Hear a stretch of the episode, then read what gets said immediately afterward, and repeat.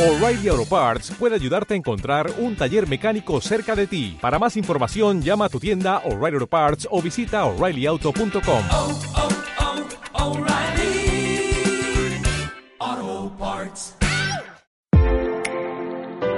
Hola, somos Maite Quintana y Gone Cabrerizo, diseñadoras de moda entre otras muchas cosas y autoras de este podcast, Textilianas. Bienvenidos. Dos veces al mes tendremos tertulias en torno al sector textil. Invitaremos a expertos, empresarios y diseñadores de todos los ámbitos relacionados con la moda, para que conozcamos bien todas las facetas de este sector. Por otro lado, este podcast pretende ser un diario a bordo donde os contaremos la evolución de nuestra aventura empresarial y para ello compartiremos con vosotros nuestras reflexiones y locuras.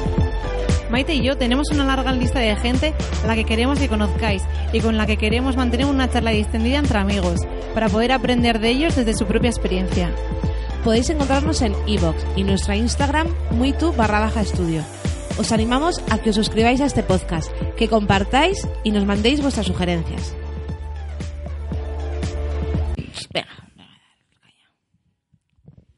Bienvenidas textilianas al último episodio de este podcast Textilianas Tertulias de Moda del 2019.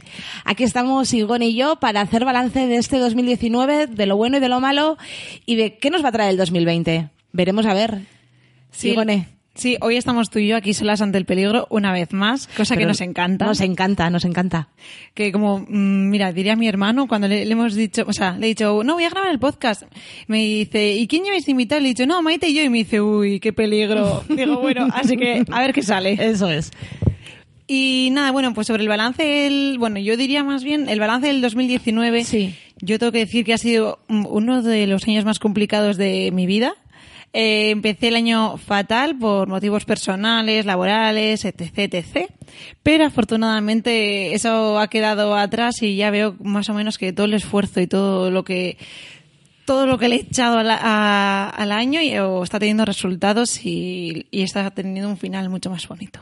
Es que esto es como el karma, ¿no? Si tú a la vida le das, le das, la vida te devuelve.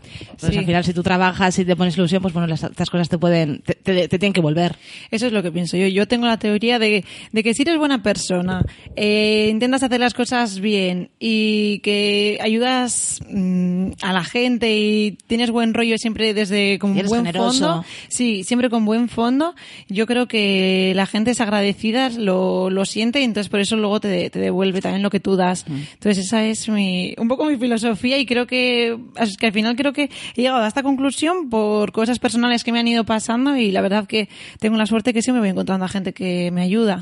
Eso es, tengo la suerte. Que es decir, el trabajo es súper importante, ¿no? O sea, sin trabajar, sin ponerle ganas y eso no vas a conseguir las cosas, pero el factor suerte yo creo que es que está Sí. también ahí, ¿eh? Que claro, no, no todo es suerte, porque tú tocándote las narices no puedes eh, triunfar, pero bueno, el factor estar en el momento adecuado, en el sitio adecuado, con la gente adecuada, Sí, yo además creo que, mira, por el mismo motivo que montamos el podcast, que era un poco para, mm, pues eso, tú y yo nos encontramos un poco perdidas en algunos puntos a la hora de montar eh, la empresa, que estamos en ello y ya os contaremos.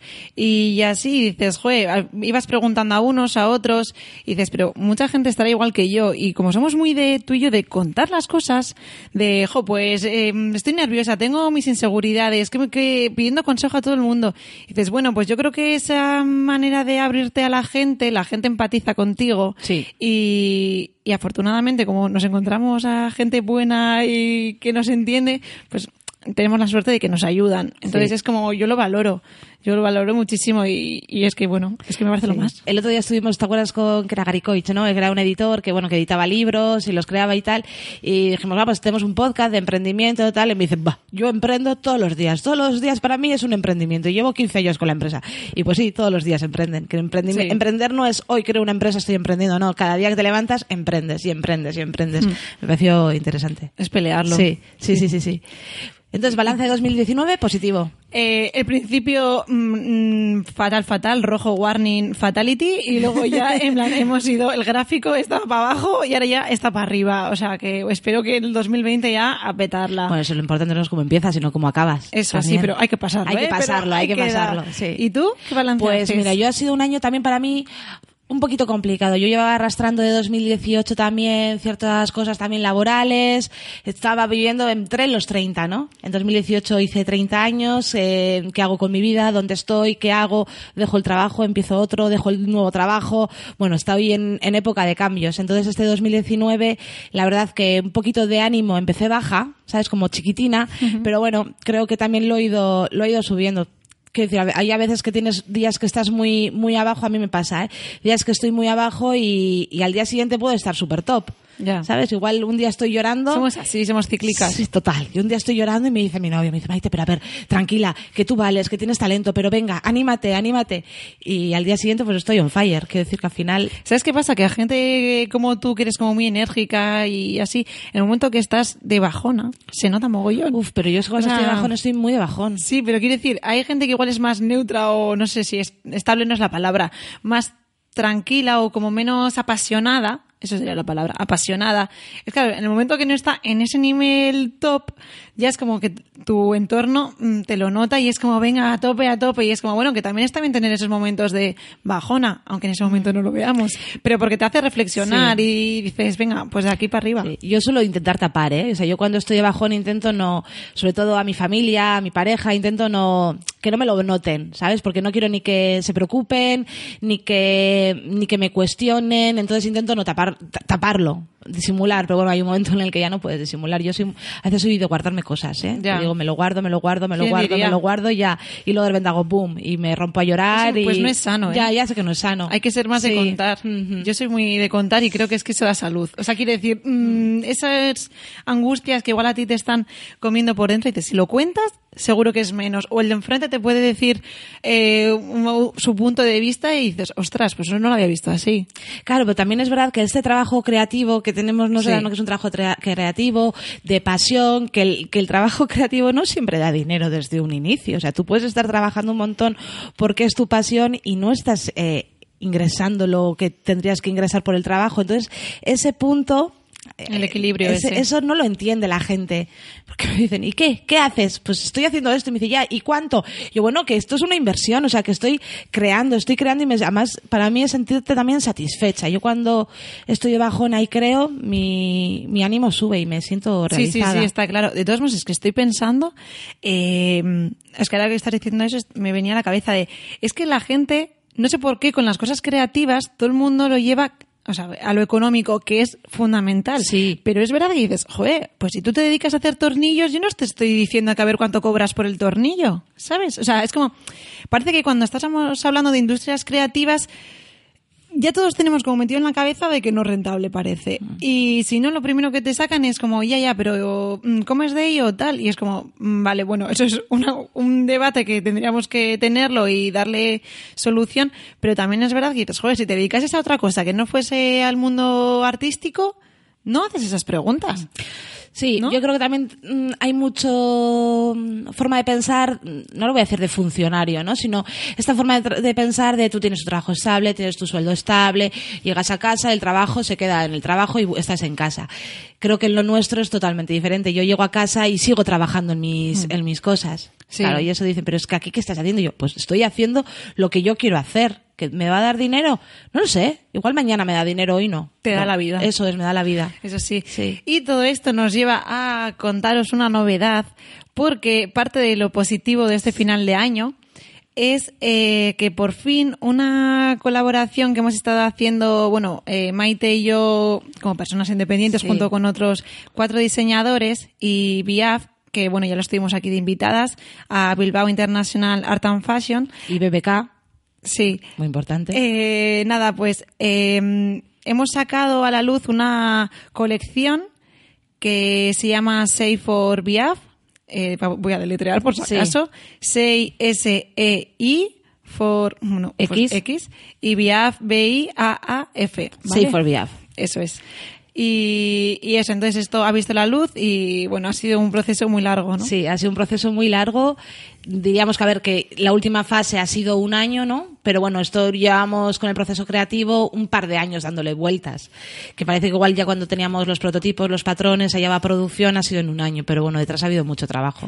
Hemos sido, como ha dicho Igones, seis diseñadores eh, seis amigos, porque al final no somos personas que no nos conocíamos, nos conocíamos porque hemos estado, como os dijimos el primer, en el primer episodio, nosotras fuimos becadas a Central St. Martins durante cuatro años, eh, dos semanas. ¿eh? En O sea, Londres. en Londres, en Central St. Martins. Y ahí nos conocimos. El grupo empezó siendo de 15, los becados que íbamos, nos quedamos en 12, muchos pues vivían en Madrid, vivían fuera, y aquí estábamos unos cuantos, y entre seis de los que estábamos, eh, Charo y Rocío de Bilbao International Art and Fashion nos lanzaron la idea de, oye chicos, eh, estamos pensando en esto.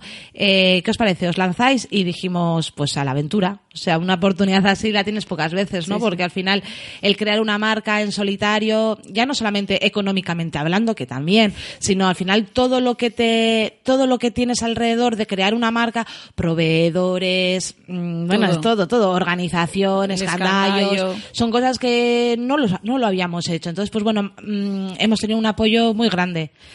Lo que también es verdad es que trabajando entre seis, Sí, o sea, eh, a ver, un poco para empezar por Sí. el principio.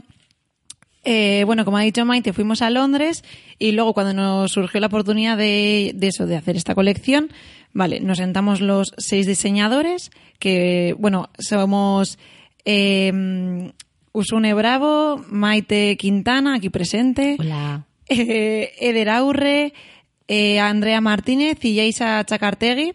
Bueno, y, yo. Goña Cabrerizo. Eso es.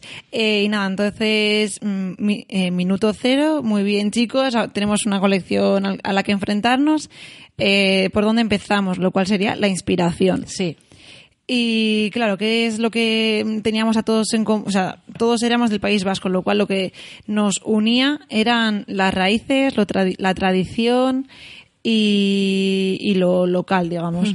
Y nada, ese fue el punto de partida y muchas de las inspiraciones están en, bueno, ayúdame si eso Maite, pero bueno, son las sirgueras, que eran las mujeres que tiraban de los barcos en la época industrial, eh, las aldeanas, Los pescadores, los balleneros vascos. Sí. Eh, esa, esa ha sido la inspiración y luego también tenemos que decir que igual es un poco pretencioso, pero también una parte de nuestra inspiración ha venido de Valenciaga, ¿no? Porque como buenas vascas, Valenciaga es un referente tanto para nosotros como para muchos diseñadores de todo el mundo. Y mucho- dos de los años que fuimos a Central St. Martins, el punto de partida era la figura de Valenciaga. Eh, su figura como diseñador y bueno y ligado hemos estado ligado a otros a otros artistas como Zurbarán, Ortiz Echagüe.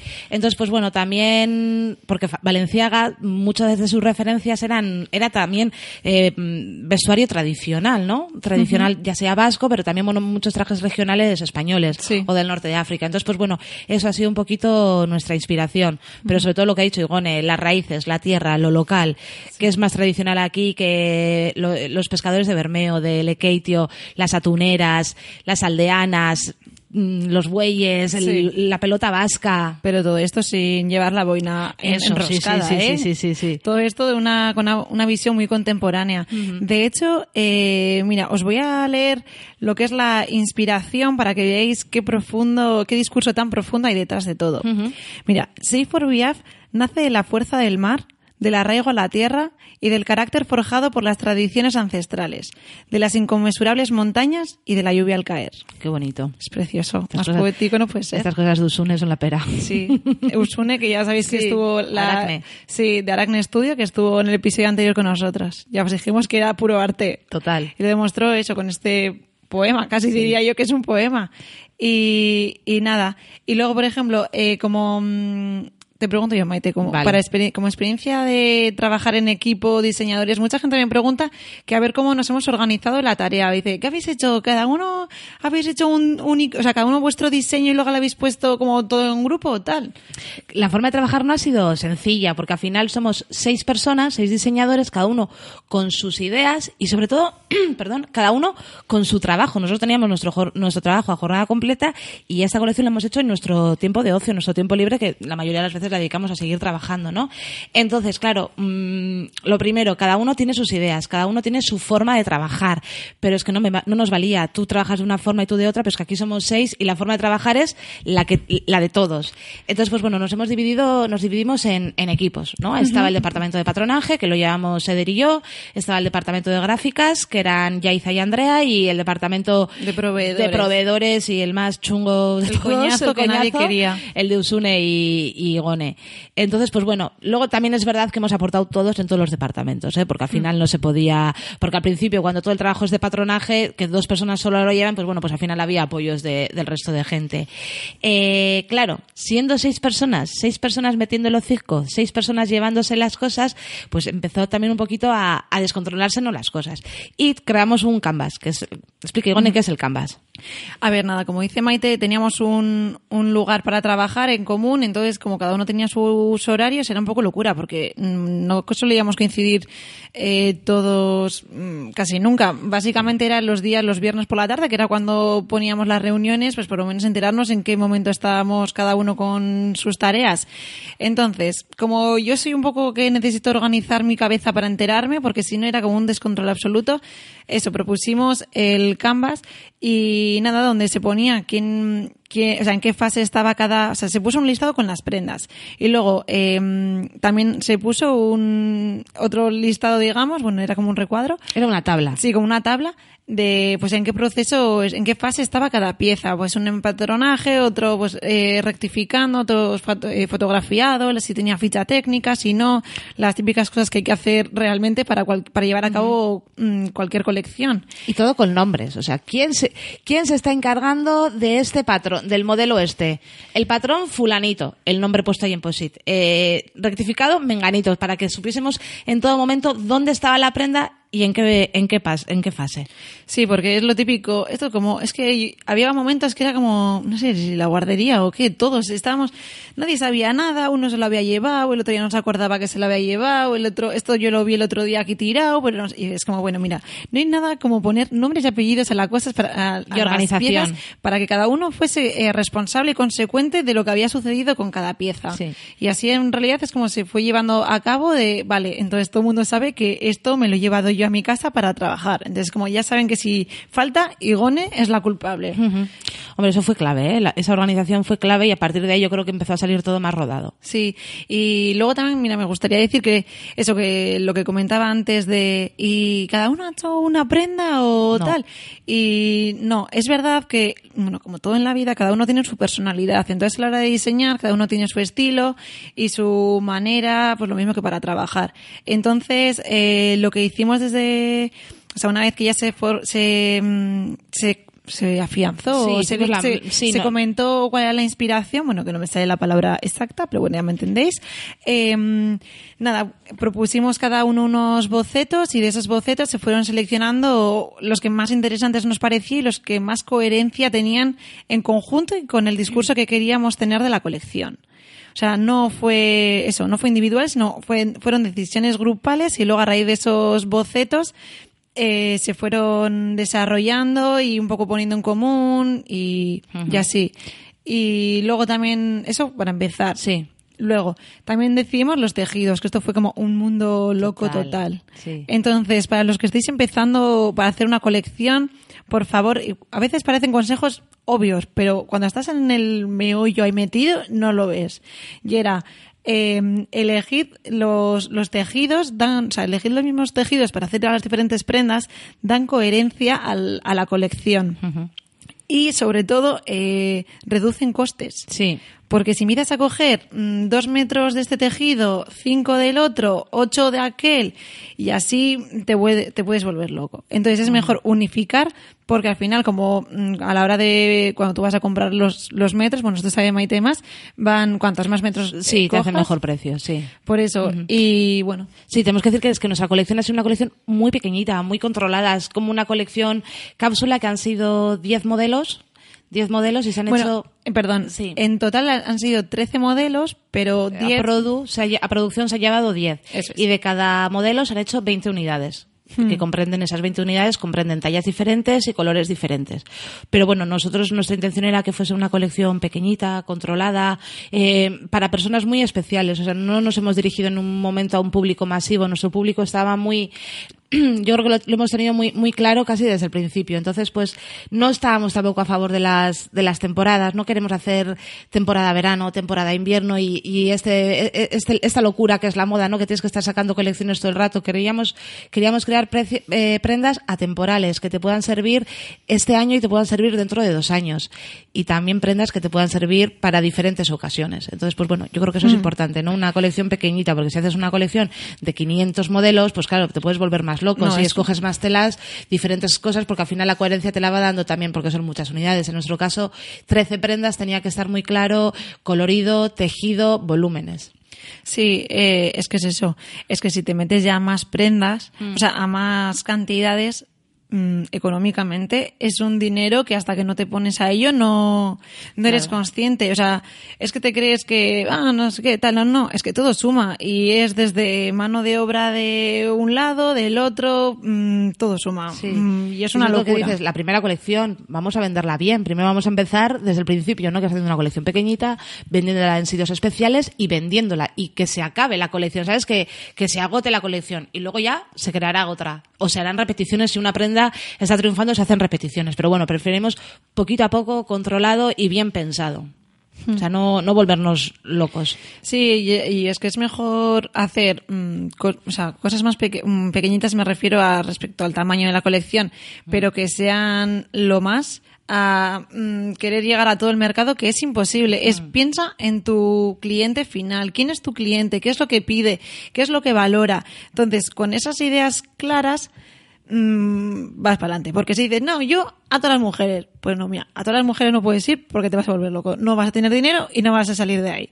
Es mejor que cojas eh, un perfil de mujer que creas que te identificas con ella y ya vas trabajando sobre eso, porque es que si no, mm, nada. Sí.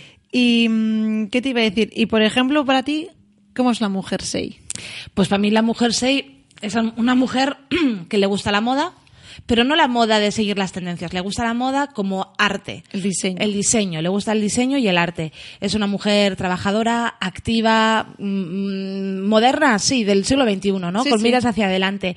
Y una mujer muy trotera, una mujer que, bueno, con un poder adquisitivo medio alto y que, mm, y eso, y que disfrute de, la moda, que no esté pensando en tendencias, en me compro esta camiseta hoy porque me está funcionando y mañana no, no. Gente con una conciencia hacia la prenda especial. Sí, sí, sí, es como hacer una mini inversión, quiero decir, eh, al final es diseño, lo valoras y tú sabes que esta prenda mm, va a tener mm, una vida súper larga. Porque como no son prendas, lo que comentábamos, eh, de temporada, sino son atemporales, te van a durar muchísimo tiempo y siempre van a ser especiales. Entonces, que es el punto, puntazo, yo diría, que tiene la, la colección. Sí, porque es una colección que no la está- estamos hablando, no lo estáis viendo. Os animo a que os metáis en, eh, en biaf.com, en shopbiaf.com y en el Instagram de Biaf y así podáis verla. Es shop.biaf.com y ahí podéis ver la colección, porque la verdad es que es muy bonita. Son prendas como mm, prendas con volúmenes, prendas, no son prendas entalladas, no son prendas muy marcadas, son prendas, pues eso, unos abrigos, unos volúmenes muy especiales, que, tienen volúmenes que para nosotros eran muy vascos, pero nos han quedado unos volúmenes también muy orientales.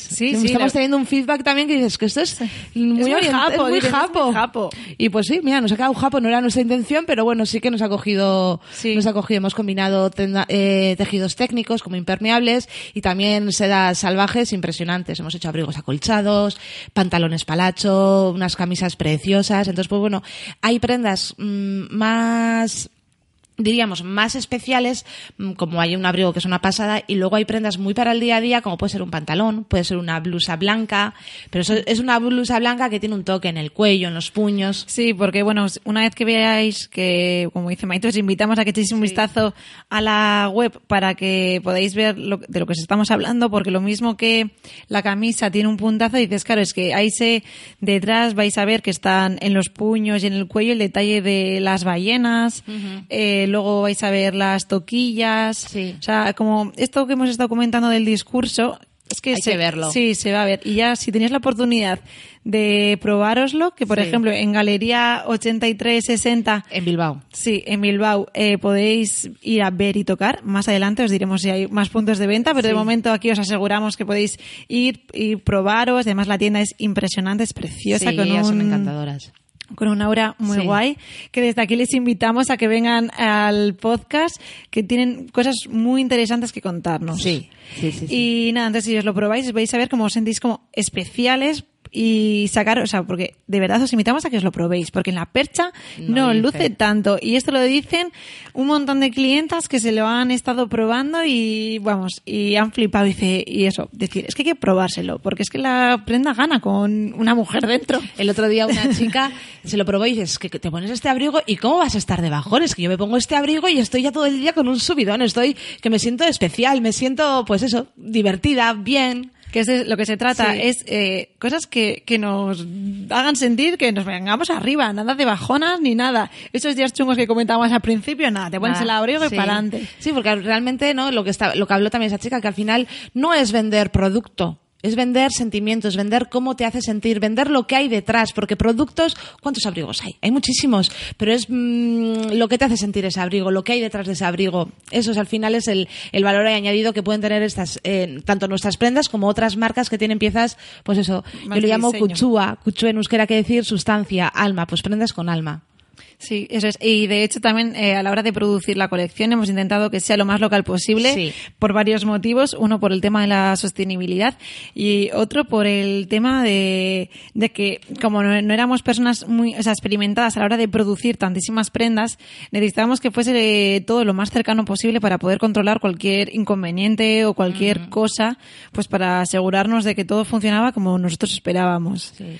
Las telas ha sido un proveedor local, los, bodor- los botones y hebillas que las hemos hecho ¿En qué Alab? en Kea Lab son de acetato, eh, grabadas a láser, súper bonitas Con nuestro el- logo. Sí, con nuestro logo y la verdad que muy especiales. Hemos trabajado con modistas locales, con patronistas locales que nos han también nos han apoyado porque al final pues bueno, nosotros tenemos unos conocimientos, pero siempre de gente que se dedica a la industria, pues te da otra parte que al final dices, todo me suma, todo me suma y todo lo estoy aprendiendo. Claro. Ha sido un aprendizaje total, ¿eh? Total. Sí, es un poco lo que decíamos antes, que como que al final eh, nosotras no tenemos mm, ni miedo ni vergüenza a la hora de preguntar o de, a- de decir pues que nuestras inseguridades o mira, pues no controlo de este tema, me ayudas, tal. Entonces hemos recibido un poco eso de mm, con la humildad absoluta de querer aprender, es como la gente nos ha ido orientando, en plan, no chicas, enfocar esto por aquí, por allá. Mira, por Sí, ejemplo, sí, al principio estábamos haciendo todos los prototipos, los hacíamos en, en tela morena. La tela morena, para que sepáis, es una tela como de sábana, es una tela de algodón un poco reciclada que se utiliza para hacer los prototipos. Es una tela como beige, pues eso, muy básica eh, para hacer los prototipos. Entonces teníamos los prototipos hechos en esa tela.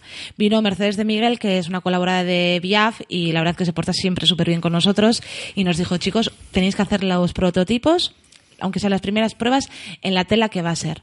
Porque no te va a funcionar igual este abrigo en esta tela que en la tarlatana que estáis utilizando. Y dijimos, ostras, pues totalmente razón. Y nos dijo pensar también, claro, porque nosotros teníamos la visión del diseñador, ¿no? Del artista. Pero es que esto es una industria. ¿no? Entonces tienes que ver también eh, los números, que era lo que menos controlábamos, y nos dijo Mercedes también. Ver, ved cómo podéis consumir menos. O sea, si esta prenda, quitándole tanto consumo de tela, que quitar consumo de tela quiere decir eh, bajar costes, si funciona igual o no funciona igual. O sea, esa vuelta de tuerca de llevar las cosas a la producción que nosotros no lo habíamos Mm. Sí, pensado. eso, igual quitar, mm, porque insistimos, son piezas algunas de ellas con mucho volumen y dices, bueno, Mucha pues que igual si quitas un poquito de la caída que tiene en la espalda, a ver si te funciona o no y en cuánto supones en los cortes, que igual no supone nada o igual supone un montón, no en una, sino que como haces varias prendas iguales, pues al final todo suma. Total, total. Y quería hablar que antes estabas hablando, Igone, del proceso creativo. Claro, nosotros hicimos, cada uno hizo una serie de diseños, mm, nos reunimos, los miramos, seleccionamos y de la última, de la selección final empezamos a crear ciertos prototipos, ¿no? Empezamos por, por modelaje, luego ya lo llevamos a, a patronaje, pero claro, en el proceso de, no de diseño, sino de creación ya en tres dimensiones, la prenda también va cambiando. Porque una cosa es lo que el papel te lo sostiene todo, ¿no? Pero luego cuando lo llevas a, a tres dimensiones, la prenda te va pidiendo otras cosas. Y eso no ha sido, el boceto que teníamos no ha sido el diseño final. Yo siempre digo que el diseño evoluciona y va cambiando según las necesidades que va teniendo y lo que tú vas viendo en, el, en las tres dimensiones. Yo me acuerdo de, además, de ahora que estás diciendo eso, de una misma prenda que me acuerdo que estaba yo haciendo, o sea, modelándola sobre el figurín y os envié una foto al grupo mm, y dije, ¡buah! A mí me gusta mucho esta línea. Y, y efectivamente luego se quedó como una de las piezas, pero luego es que esa pieza que yo fui, que yo empecé, digamos, Luego creo que de hecho fuiste tú, Maite, que lo seguiste puliendo. Entonces fue como mm, muy guay porque pasa como un poco por las manos de todos y de lo que a uno se le ha ido ocurriendo, el otro dice, espera, que yo llego y lo mejoro, y el otro espera que todavía le puedo poner la guinda al pastel. Sí, al final- Y es como, y es que eso ha sido la conclusión de esta colección. Sí, tiene un poquito de cada uno. Claro, es que es eso, es como, claro, lo- es que la gente yo creo que siempre con los egos de, claro, el diseñador, tal, y es como, mira, aquí no puede haber egos porque es que si no, no, esto es, y no pensar en cómo a ti te gustan las cosas, sino en cómo crees que esa colección tiene que salir y que tiene que ser un trabajo en conjunto, que igual no es el que más te identifica, o sí, pero dices, mm, tienes que estar abierto a adaptarte a todos. Y entonces eso fue como el proceso. y, y es que es así. De hecho, estoy pensando que no sé si fue con una o dos prendas. Es que es, que es así. Y ahora es una pasada. empe- empezó siendo, yo creo que el mendigo sale largo. Tú lo pre- habías preparado en corto, el modelaje lo tenías en corto, yo lo alargué, le cambié un poquito el escote y el monte, y luego de ahí salió también el cortito. El Sí, es que, es, corto. es que era eso. Es que yo creo que eso. Sí. Y Esos luego lo cambiamos, dije, a lo loco, manga japonesa. Bueno, fuimos cambiando cositas. Sí, es que luego lo vas trabajando y no me pide, espera, que ahora esta prenda se parece un poco a esta otra, pero es que si lo hacemos así va a encajar fácil. Luego piensas en cómo, claro, es una primera colección. Que tu idea sea un perfil de mujer, luego no quiere decir que realmente vaya a ser ese tipo de perfil.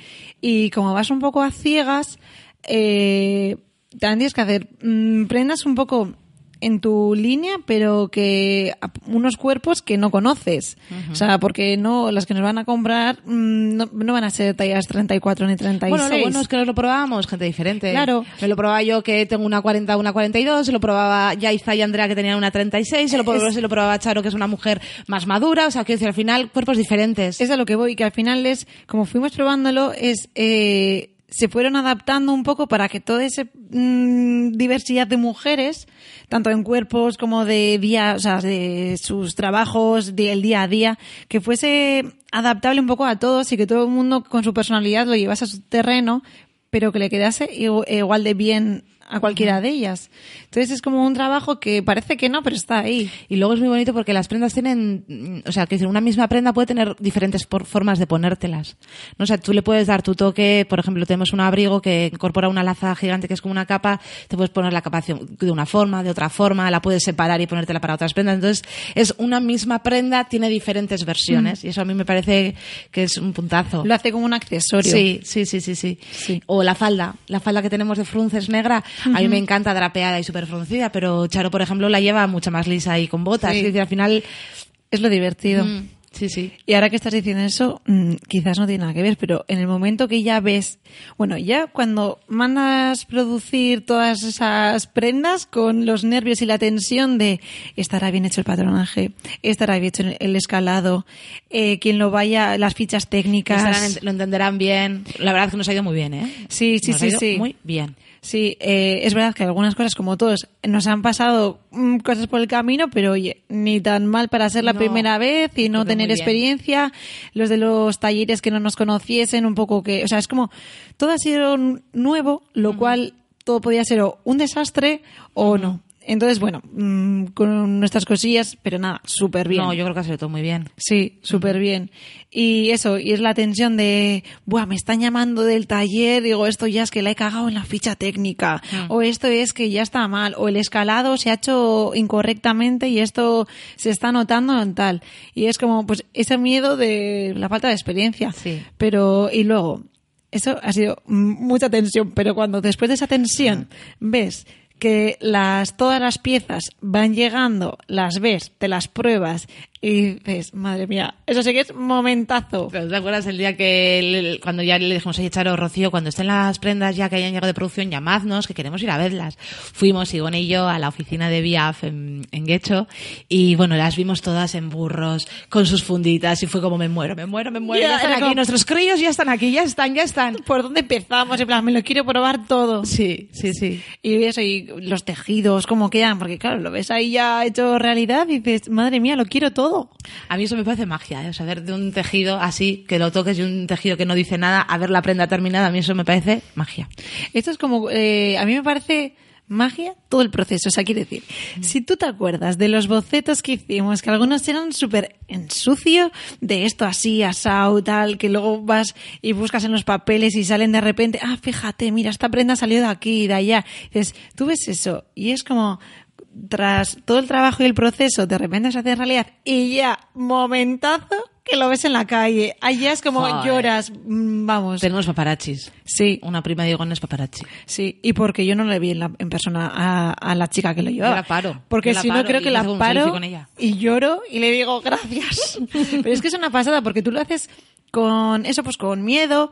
Y, bueno, miedo mm, que a ti te puede flipar, pero que a ti te flipe no quiere decir que al resto no le va a flipar. Mm. Y dices, no, no, pues cuando te dicen que se están vendiendo súper bien, que está gustando mogollón, que el feedback es súper positivo y que están surgiendo muchísimas cosas a raíz de eso, ya es como piel de gallina, lloro. Sí, es que están saliendo cosas muy guay que no podemos decir todavía con está esto, pero bueno, están, nos está Sí. como contactando gente súper interesante que, que- que le gustaría hacer cosas. Es que entonces, esto, pues, entonces es como una bola de nieve Sí. y es como, joder, es que nunca se sabe cómo, de dónde empiezas y cómo puede terminar las cosas. Por eso. Y en Bilbao, ¿sabes? Que es, que vale, que somos, que Bilbao no deja de ser un, es una ciudad, pero es un pueblo, ¿no? A ver, Entonces, que ¿qué en Bilbao, que soy de Bilbao, Yo también eh? soy de, bueno, yo soy de Algorta, pero que al final, Maite, mira, voy a hacer, espera, un paréntesis. Maite cat. creo que si no ha dicho en todos los podcasts que ella es de Algorta, creo que nos ha quedado a gusto. Usune y yo nos reímos siempre porque Maite no, es como que no sabemos cómo, pero siempre lo cuela. Y aquí, Es que los de las de Algorta nos llaman, somos guaitas, los de Algorta somos guaitos y yo soy una guaita de Algorta. Mira, ya que seguimos con este paréntesis, mira, te voy a decir que hace tres años así fui con mi chico y con los colegas a Madrid y estábamos en la Puerta del Sol y bueno, pues es justo bajaron unas chicas del taxi, les abrimos la puerta y bueno, y hablando con ellas, pues, claro, pues a las 3 de la mañana y así, y me dijo la chica, "Mm, tú tienes pinta de ser de reggaetón. Y le dije, yo no soy de reggaetón, yo soy de Algorta. y esa frase ha quedado como para la posteridad. y bueno, las chicas eran de Baracaldo, cosas de la vida.